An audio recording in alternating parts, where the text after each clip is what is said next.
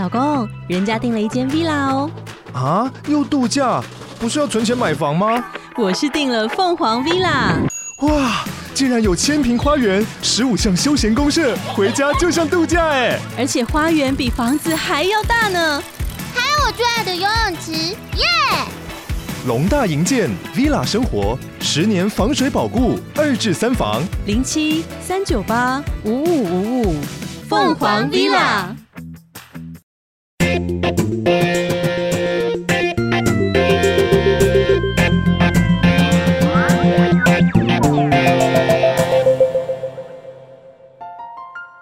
早安，你好吗？欢迎收听老周的 Money Talk，在这里我们聊聊钱和财富。首先呢，先来念一则听众朋友的留言，他是鸟飞绝。OK，好，鸟飞绝很久没留言了哈。那鸟飞绝说，新的一年，谢谢老周分享有趣有料的商业故事及评论，祝您和各位听众朋友新年快乐，大家健康平安，大赚钱。走过三年疫情，我想健康平安一定是最重要的。哦，以前我们会觉得这是这是一个客套话，但是这三年来，我相信大家已经啊。已经深刻的有感，就是健康平安才是最重要的。非常谢谢鸟飞绝，也期待你更加的支持我们的节目，然后可以多多留言打五颗星。进入二零二二年哦，我想很多很多重点的新闻需要更新哦。虽然说我在这个节目大概好几个月以来都是专注在探讨国际财经的一些重点大事，然后还有一些投资面的讯息哦，但是台股最近有一则很有意思的新闻哦，动态不断。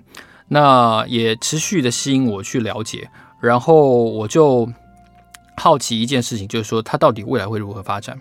那它也有很多面向的这个投资启示，所以这一集节目我们就来探讨一下泰山案的教训。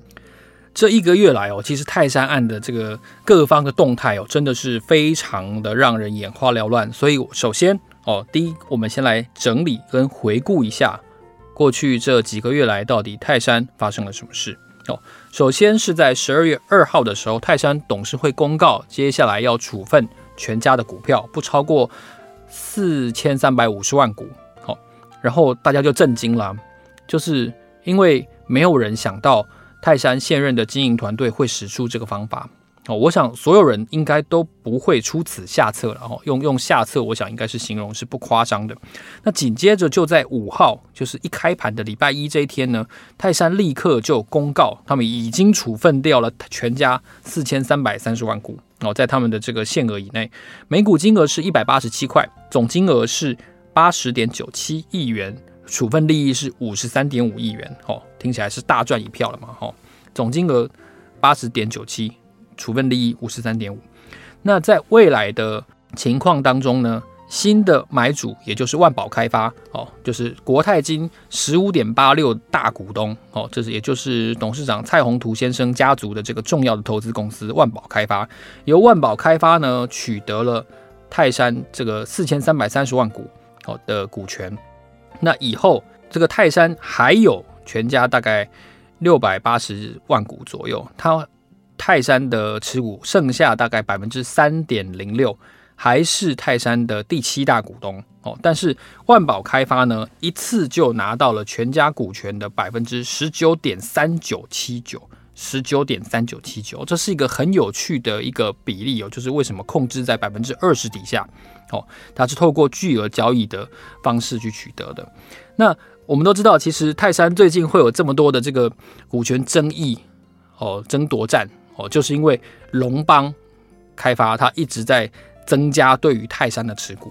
那在这个处分股权的新闻出来之后呢，龙邦开发他们真的也是可以说是暴跳如雷啊！哦，他们甚至还登报广告哦，然后还写说公认富可敌国，岂可巧取豪夺哦，批评买家就是万宝开发说怎么会在这个争夺战当中会这样子介入，然后把所谓的金鸡母哦。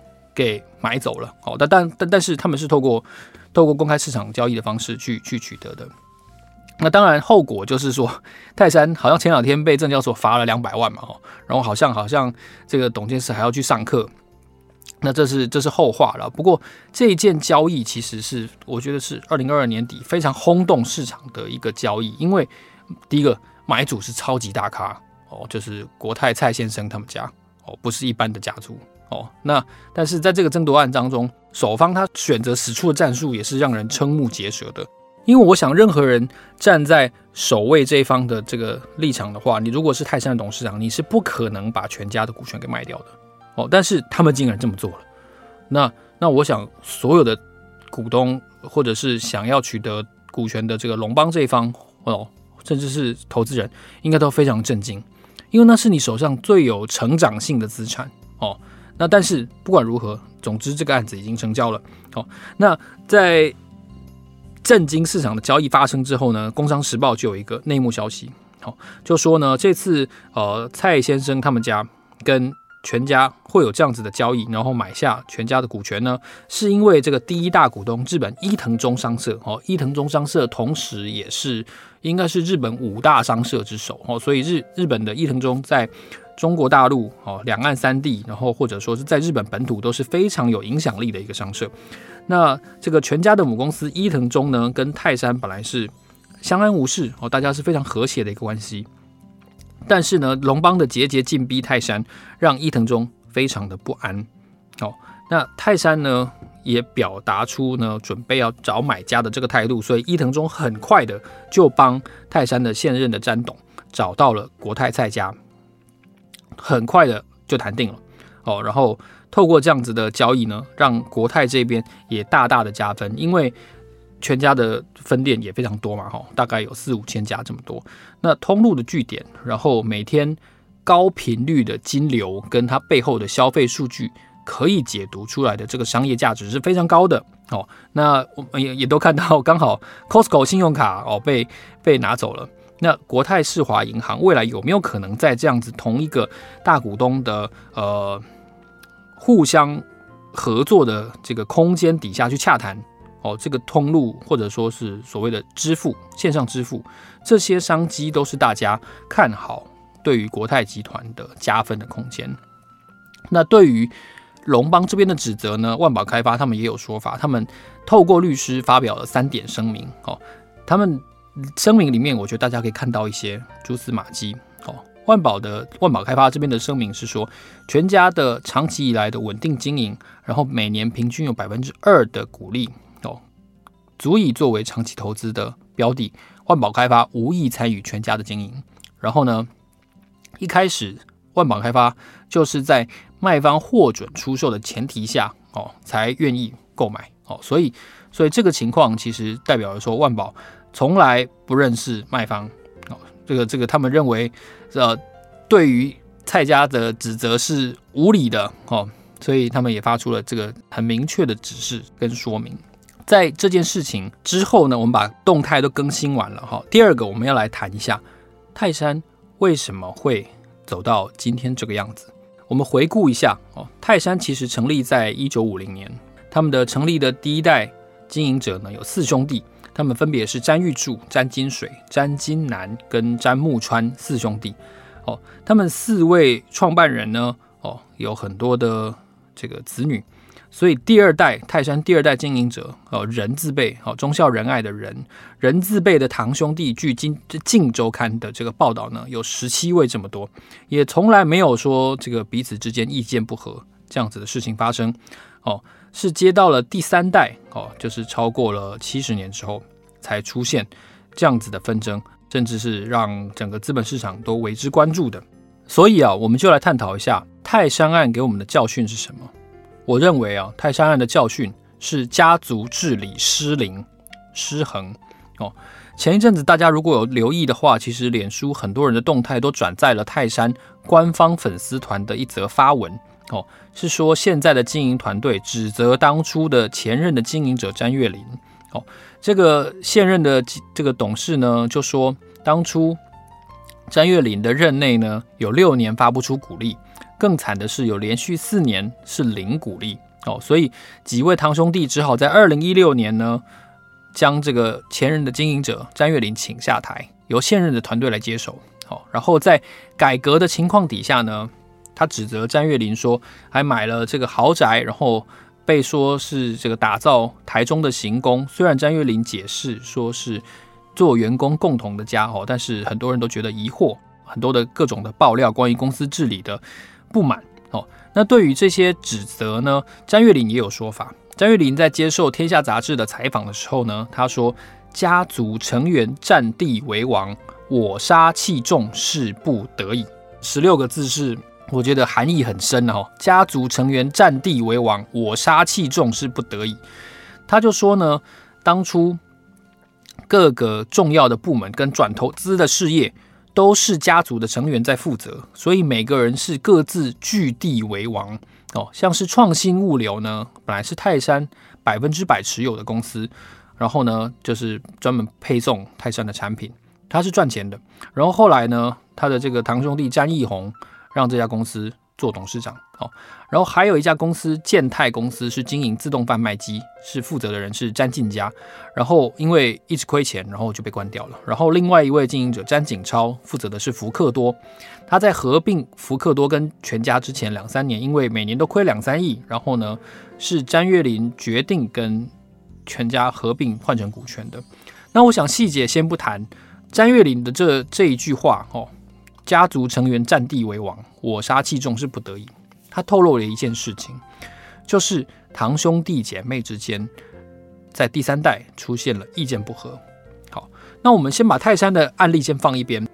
我想听这个节目有一段时间的听众朋友，可能往前听的话，有听我介绍过 Gucci 的案子，然后呢，保时捷的案子，然后还有哪一个？哦，这个法国传奇富豪家族穆里耶家族的案子。哦，我在保时捷那一集。我用的标题是什么？我说小孩平分父母财产，早晚必出事。哦，小孩平分父母财产，早晚必出事。我有一点觉得，哦，这个由自然人持有股权的泰山，确实几乎一模一样的复刻了这个场景。哦，这个这个情况，我们用几年前的财报来看。哦在二零一三年的泰山的年报里面，我有注意到一个事情，就是说当年的前十大股东，泰山的前十大股东，他的持股比较少哦，而且许多的前十大股东跟董事都是自然人哦。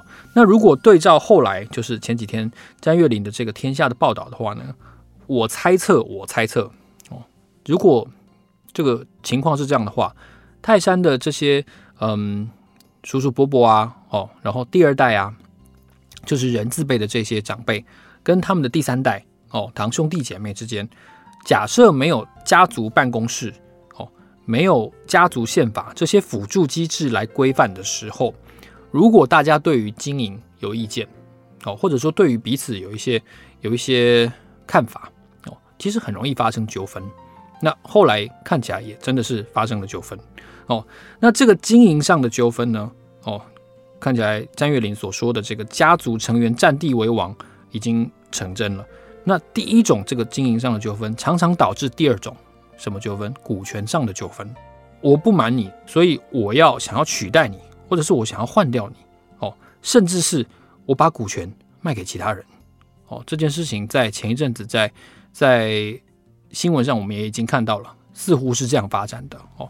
所以我们在探讨保时捷，在探讨 Gucci 的时候，其实泰山的这个情况是家族的这个成员之间的不满，确实哦，我想说无可挽回，其实是有点遗憾的哦，因为没有办法取得共识，没有在一个好的机制跟决策环境底下哦取得共识。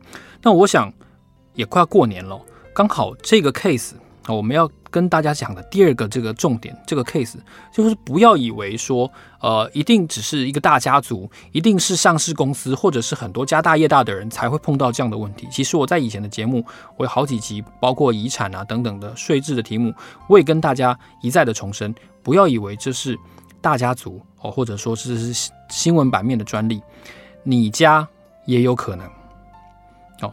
你如果不好好规划遗产，你不好好规划。家族事业的经营的权力分配的话，就会发生这样的情况。好，那穆里耶家族，我在大润发那集，我有跟大家介绍到，他们是如何维持一百年来的这个经营上面的，不能说和谐了，经营上面的有序。这个有序是如何发生的？首先，你必须要限制大家的这个股权交易。好，然后你必须要让大家在一个能够对话的场景，即便我不想看到你，即便我我想拿刀砍你，但是大家还是要对话，因为大家身上有相当高度重叠的 DNA 哦，我们不能让共同的利益失去哦。这句话是是前提，就是如果我们认为共同利益优先于每个人个人的利益的话，我们就会这么做哦。所以在过年前，我觉得大家也可以好好思考一下。你有没有遗嘱？你有没有遗产分配？哦，你想要把事业给谁？你想要把钱给谁？什么东西对你来说才是最重要的？哦，这个泰山泰山这个 case 呢，我觉得是一个蛮遗憾的，就是说大家的意见不合，到最后让整个家族看起来这个立场分崩离析，这是很可惜的一件事情。那表现在证券市场上，虽然说哦，就是单纯的很多次的股权交易。希望取得公司的经营权这些，但是表现在家族上，我想，如果当初有一个比较好的决策环境的话，可能事情不是这样发展。哦，这个这是给大家的第二个这个理解。那第三个要告诉大家，我们从这个 case 有什么 lesson learn？哦，这每每次到最后，我们都要来谈一下你学到了什么。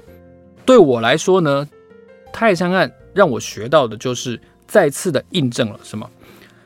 所谓的价值洼地啊，是一个非常危险的词汇哦。就是什么叫价值洼地呢？就是那些所谓看起来价格低于价值的便宜的股票哦。早期的时候呢，巴菲特的投资风格是这样的，就是买那些烟屁股哦，就是这个股价净值比低于一啊哦，或者说他账上有一个非常厉害的资产，但是好像一直市场都没有给他一个合理的评价。的这种股票，那后来呢？巴菲特慢慢的在芒格的影响之下，转变了他的风格，然后呢，我开始成为现在的这种买进比较优质股票的这种策略。那中间的策略的转变，到底是具体发生在什么时候？我其实已经记不得了。但是至少现在，巴菲特的的样貌是这样的啊。那泰山其实持有全家已经很长一段时间了。哦，那他不是最近这一两年才持有全家的股权。哦，所以泰山被视为价值低估的股票也有很长一段时间了。哦，呃，我有一位大户朋友，他可能没有听我的 podcast，但我知道他买泰山买在十块，已经应该有六七年以上。这位大户说实在话，实在是主动投资界的高手中的高手了。哈，那我想他也不会来我的节目了，他也不会听了。但是我我真的蛮佩服他了，就是他在十块钱的时候，他就。他就非常准确的说，这只股票就是几乎可以说是零风险的哦。我我我想我想那个时候他的他的 wording 应该是这样的。但是你要想哦，就是六七年有多少人能够抱得住六七年？哦，这是很重要的一个问题哦。就是你你抱得住吗？你不要当你不要当键盘侠啦，就你你都说你可以，你都说可以，对啊，实际上做不到的哦。这个。这个坐不住，这件没有耐性这件事情是是巴菲特也说过的一个问题。巴菲特的 wording 是说什么呢？他他的他对于他投资风格的转变，他说过一句很有趣的话。我把这个原文稍微稍微念一下。他说呢：“It is far better to buy a good company at a fair price than a fair company at a good price。”哦，翻成中文就是说，用合适的价钱买一家好公司。远远好过用一个好价钱买一家平庸的公司。好公司跟平庸的公司分分野在哪里呢？分野在嗯，它的商业模式的竞争力，或者说护城河。我们很多的时候都觉得说，哦，股价低就是护城河，跌无可跌。通常你想到跌无可跌，你脑海中出现这四个字的时候，接下来六个月会再跌百分之五十。有没有？是不是比特币当初多少人说跌到那里就已经是跌无可跌，就不好意思，FTX 又爆了，然后接下来谁又爆？Celsius 谁谁又爆？是不是你脑海中出现？我不知道你脑海中有没有出现过。我脑海中出现这个东西跌无可跌的时候，它都会再跌百分之五十。哦，这是一个非常非常吊诡的一个事情。那然后啊，我也要跟大家分享。我我在当小编，我在贴出这则贴文的时候，有一个有一个观众，我真的觉得他是超级高手。他在下面留言哦，泰山案下面这则新闻留言，他就写说，这个假设哦，他把泰山卖掉了，但是所得刚才说处分金额多少？八十亿嘛。哦，假设他卖掉了之后，八十亿摆在账上当现金都不配息，你能怎样？你能发动改选换掉他吗？哇！我看到的时候，我真的觉得有一种被雷打到的感觉。对，我们常常觉得说，一个公司有一只所谓的小金鸡，或者是有一个非常值钱的资产哦，非本业的资产的时候，它是一个所谓低估的股票哦，值得买进持有。因为在泰山这个 case 里面，相当于买全家送泰山嘛，或者说买泰山送全家嘛，而且还进董事会。哇塞，这哪有这么这么好的机会？但是刚刚才你看这个观众的留言，就真的。有戳到一个重点。好，我们今天泰山几乎卖光了，卖了百分之九十的股票出去。好，虽然手上还有一些，但是决定权已经拱手让人了。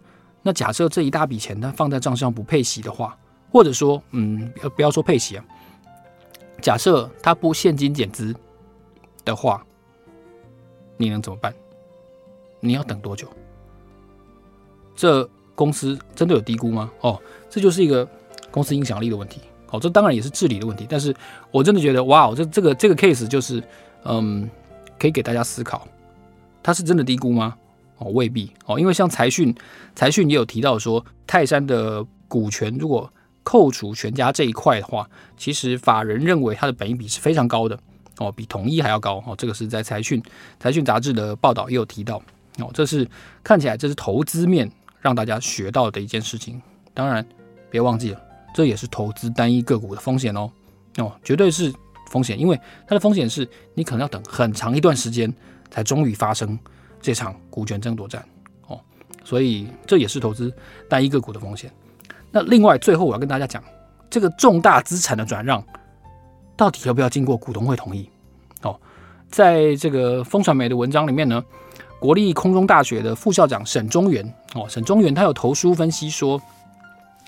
这个所谓的重大资产要怎么判断是不是重大哦？有两种判断标准。第一个判断标准是说，是以部分营业或财产的转让是不是会影响该公司经营事业的运作来决定。也就是说，这个主要不主要呢？到底能不能撼动这个公司本身的主要的事业？那泰山的事业是饲料啊，哦，油脂啊，哦，然后食品啊。这个全家是他的流通事业啊，所以严格来说，好像不是他的的主要业务项目嘛，哦，所以第一项看来是应该是不完全吻合。那第二项判断标准呢，是说这个这个财产占公司总资产的比重，或者是产生的营业利益占总净利的比重，哦，这样子来看的话，投资的这个价值，因为泰山每年赚的钱会波动啊。那全家赚的钱也会波动啊，所以沈中原就认为说，如果逐年这样子看的话，好像没有一个单一客观的标准哦。而且泰山当初拿到全家股权的这个成本，跟现在的价值确实是差非常多的。所以啊，嗯，用历史成本看，或者是用现在的市值看，可能都有一点争议啊。呃，更何况哦，当年二零一七年的时候，统一跟统一超。卖掉上海星巴克百分之五十的股权，哦，认列了相当大一笔净利。然后另外呢，在两年前，台新金控决定要逐步卖出张银百分之二十二点五的股权的时候，统一跟统一超还有台新金这两件重大资产处分案也没有提交股东会啊。所以沈中原就认为说，如果说这个主要的营业项目或者是财产，不属于公司的主要生财设施，那你让售的这个资产对于公司营业也没有重大影响的时候，这一个资产应该不能被判断是重大资产。好，毕竟呢，泰山的这个我刚才提到了嘛，它主要业务是油脂嘛、食品嘛、饲料，那跟流通业务的这个全家关联性似乎不是非常的高。再考量到前面几个例子也没有提交股东会哦，所以不提交股东会就让售资产。应该是可行的啦，应该这样说，在市场惯例上是是这么处理的啦，所以看起来啊，这整个 case 我猜测了，我猜测应该就这么定了，这个 deal 就这么定了，大概不太容易有翻盘的空间，我猜测哦。但是给我们的非常多在家族治理上面哦，然后在所谓的股权价格跟价值的低估的认定上面，这两件事情给了我们非常重要的一个学习，就是如何去维护好一个家族治理的体制哦，这在上市公司是一个大课题。对于各位听众朋友来说，你怎么去决定这个家族的利益哦，这也是一个非常非常重要的话题。好，如果你喜欢这个节目的话呢，欢迎你在 Apple Podcast 还有在 First Story 给我们按五颗星，然后留言告诉我你想要听到什么样的更多的商业新闻，也期待让我们有更多的交流。好，老周的 Money Talk，让我们下期见，拜拜。